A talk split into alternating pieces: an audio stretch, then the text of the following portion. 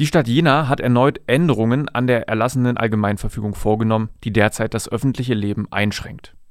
So dürfen Läden, die derzeit nicht geschlossen werden müssen, keinen Sonntagsverkauf mehr durchführen. Dieser war am vergangenen Sonntag noch gestattet. MitarbeiterInnen im Einzelhandel soll so die Möglichkeit zur Erholung gegeben werden. Weitere Änderungen betreffen in Details die Regelungen für Rückkehrende aus Risikogebieten. So dürfen Rückkehrende aus Risikogebieten, die in sogenannter systemrelevanter Infrastruktur arbeiten, nur ihre häusliche Quarantäne verlassen und den Arbeitsplatz aufsuchen, wenn dort gewährleistet wird, dass eine Ansteckung anderer Personen nicht erfolgen kann. Auch muss der Gesundheitszustand der Person vor Ort überwacht werden. Erleichterungen gibt es für Rechtsanwälte. Sie dürfen Gerichtstermine in Risikogebieten nun wahrnehmen